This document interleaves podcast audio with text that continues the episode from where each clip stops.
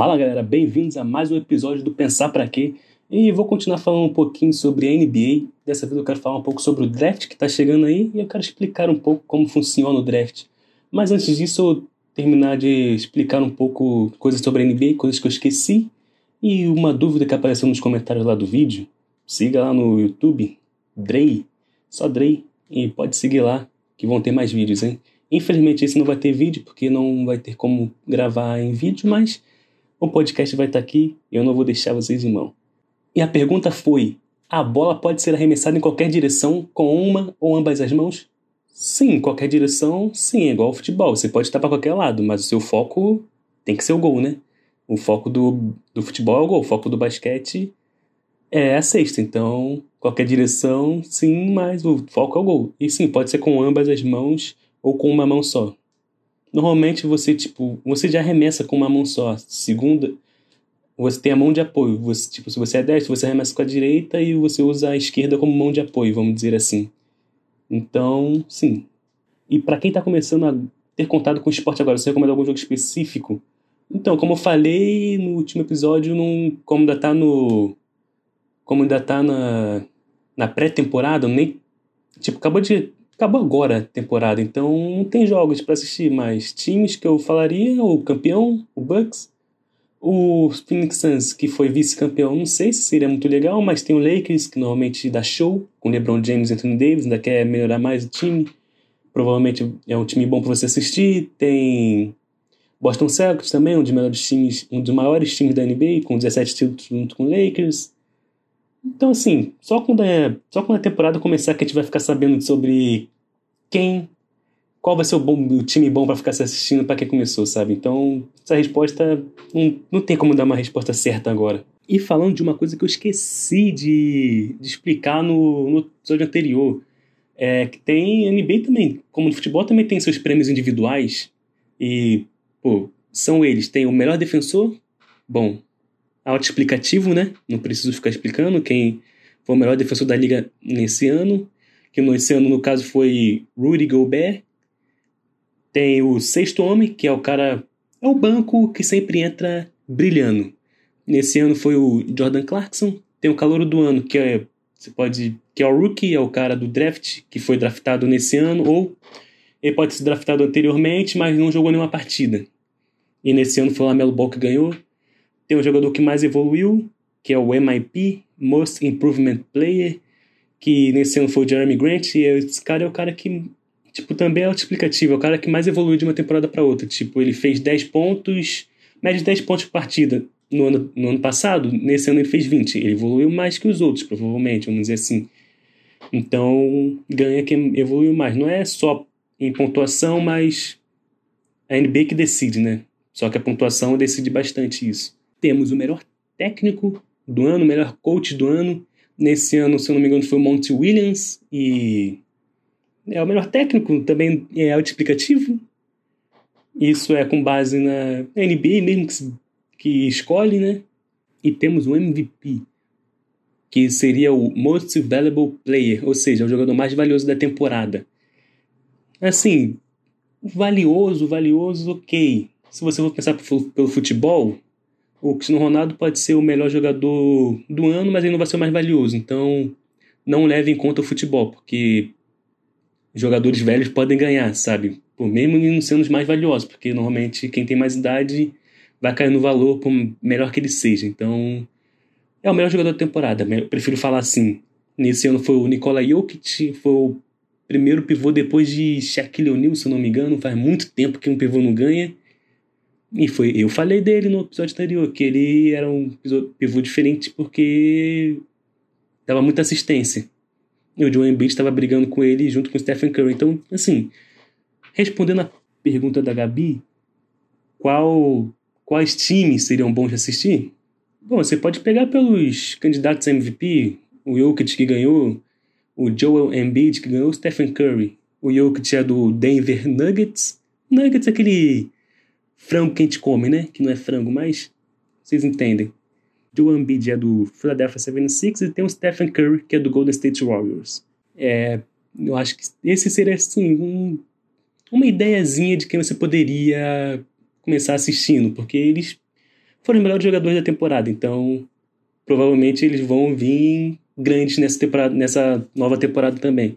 E também temos o MVP das finais, o jogador mais valioso das finais, o melhor jogador das finais, que foi o Giannis Antetokounmpo. É difícil para vocês falarem esse nome, hein? Esse nome não é fácil não. Soletrar então é mais difícil ainda. Mas falado dos do que eu tinha esquecido de terminando de falar aqui o que eu tinha esquecido, provavelmente eu, eu vou trazer mais episódios com mais dúvidas. Eu gosto de fazer isso, falar sobre a NBA, mas vamos falar sobre o draft agora, como que funciona o draft, quem pode se eleger para o draft, é, quais jogadores vão aparecer nesse draft aí. Temos o Cade Cunningham, grande jogador aí do um dos melhores jogadores do, desse draft, o melhor jogador desse draft provavelmente. Mas vamos lá, vamos lá, vamos lá. Então, eu não vou ficar falando muitas regras do draft porque podem mudar assim. Já também falando, não leve ao pé da letra as, as regras que eu falei no episódio anterior, porque as regras podem mudar, né? Então é mais para você não ficar perdido no meio da partida. E assim, vou, vou falar basicamente como que é o draft. O draft é para pegar jogadores novos da, de college, da faculdade ou de ligas exteriores. Por exemplo, a NBB, que é a Liga Brasileira de Basquete, ou a Euroliga, que é a Liga Europeia de Basquete. Então, você os piores, os piores times da temporada eles têm mais chances de pegar piques maiores de draft. Eles podem pegar a primeira pick de draft, que, que esse ano está com o Detroit Pistons, pode pegar a segunda, a terceira pick, que normalmente são muito valiosas. Então, tem time que perde sim, porque para poder tentar pegar piques maiores. Pique que eu tô falando são as escolhas, né? Então, tem time sim, a gente chama isso de tanking, porque ele, tá, ele vai perdendo as partidas até ficar lá entre os últimos e ter altas chances de conseguir bons números no draft, boas picks no draft. Nesse ano foi o Detroit Pistons, que provavelmente vai pegar o Cade Cunningham, como já tinha falado. E assim, o que, que, que precisa para poder se inscrever no draft? Bom, tem regras que você precisa estar um certo tempo, se eu não me engano, são três anos em alguma liga do exterior, ou você pode estar em uma liga em uma no college americano. Os americanos podem simplesmente estar no college e aí já estão. Ele pode se inscrever no draft. No draft você tem que se inscrever. Você pode sim tirar a sua inscrição, mas só depois de algum tempo que você pode tirar a sua inscrição. Você pode sim tirar a sua inscrição, mas você tem um limite para poder tirar. Depois desse limite, você já está no draft. E se você não for escolhido, é, você não pode se inscrever para o próximo draft, mas algum time, se algum time quiser te pegar, mesmo depois do draft, eles podem. Resumindo, resumindo bem o draft aqui, é isso que eu falei.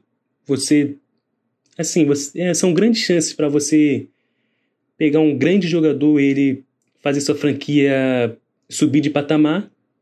E também para os jogadores são grandes chances de mudarem suas vidas, né? Vamos dizer assim, porque só de entrar no draft já ganha muito, milhares de dólares, sabe? Então é bom tanto para o jogador quanto para tanto para a franquia que está tentando algum pique alto. A franquia que tem pique alto normalmente tem muitos erros aí que a gente já viu na NBA, mas normalmente são boas piques e podem mudar o destino do time. E como eu disse antes, eu vou só falar sobre. Eu vou só citar os cinco melhores jogadores desse draft é, que estão cotados na, na ESPN.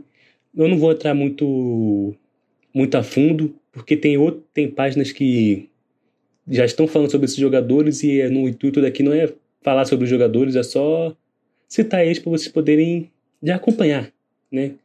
Tudo bem, pode ser um pouco difícil você pesquisar o nome de, de alguns, mas é só pesquisar no Google Draft 2021 NBA que já aparecem esses jogadores. E um deles é o Cade Cunningham, como eu já falei, é, o, é um dos melhores jogadores desse draft. Um jogador que está sendo muito cotado aí como para ser o primeiro, provavelmente ele vai ser o primeiro. Tem muitos times que estão querendo pegar essa primeira pick do Detroit Pistons para poder pegar esse jogador. Muito se fala que ele vai ser, que ele já vai vir pronto para a NBA. Eu espero que ele venha, eu quero ver como que ele vai ser. Eu já, eu costumo gostar muito de dos jogadores novos, que eu gosto de ver ele jogando, porque é um estilo diferente, é um estilo explosivo às vezes, é um estilo pô, que impressiona, porque você não espera que um jogador que entrou há pouco tempo vai jogar como eles jogam, sabe? Por isso que eu gosto tanto de assistir o, o Luka Doncic, o Jamoran, Luka Doncic que eu falei dele, ele fez 48 pontos com a Eslovênia, hein? Então, segura o cara aí na Olimpíada que o cara tá, tá arrebentando muito. Bom, posso falar um pouquinho, ao menos a posição deles, né? O Cade Cunningham é um armador, então, que eu falei, aquele cara que vai ficar com a bola, ele é o cara que pontua bastante. Ele é um armador alto, isso dá vantagem para ele. Ele tem velocidade, mas ele também é alto, então isso conta muito a favor dele. Porque, como eu falei, né, normalmente os armadores são mais baixos, só que não, esse, esse é um armador um pouco. Esse é um armador mais alto e tem velocidade, então por isso que ele pode arrebentar muito na NBA. Ele pode entrar é, já pronto para a NBA. Temos o Jalen Green, que é, um, também, que é o segundo amador, também é um jogador muito bom. Tipo, dispensa apresentações para ele, vem mostrando muito sua capacidade. Se eu não me engano, ele está na J-League. Ele vem mostrando muito o que ele pode fazer. J-League é uma liga de desenvolvimento que tem na NBA. Temos também aí o Evan Mobley, pivô, terceiro, está cotado para ser o terceiro na, pela ESPN. Tem o Jalen Suggs, que é o alarmador, também igual o Jalen Green, muito bom jogador. E por final, mas não menos importante, temos o Jonathan Kuminga, o ala pivô. E olha que interessante, né? Temos três armadores no um, um armador e dois alarmador, né? E dois jogadores de dois jogadores de garrafão, mas não temos nenhum ala. Nós vemos muito mais a presença de um de armadores, né? Os pivôs normalmente eles estão deixando eles estão sendo deixados de lado, né? Eles querem outros tipos de pivô, então é. Pô, se você for ver, assim, tipo, no top 10, eu acho que tem um pivô só. A NBA tá, tá querendo um só armador aí. Armador realmente é muito importante, como eu falei, aquele cara que vai ditar o ritmo do seu time. Então você precisa ter um cara bom para poder ditar o ritmo do seu time. Mas é isso aí, galera. Eu só falei um pouquinho como funciona o draft. Dia 29 aí vai Vai acontecer o draft da NBA, vocês podem assistir na ESPN. Por que eu tô falando, né? Não estão me pagando, não me contratam, não era pra eu estar tá falando isso, mas tudo bem. E vou passar na ESPN, provavelmente eu vou assistir o draft, quero ver o Cade Cunningham sendo a primeira pica aí, quero ver se ele realmente vai pro Detroit Pistons ou vão conseguir negociar essa, essa pique que eles têm aí. Mas é isso, rapaziada. Espero que vocês tenham entendido aí um pouco como funciona o, o draft.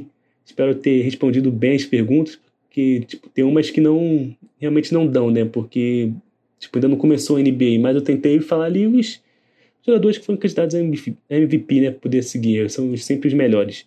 Mas é isso aí, galera. Até a próxima. Fui!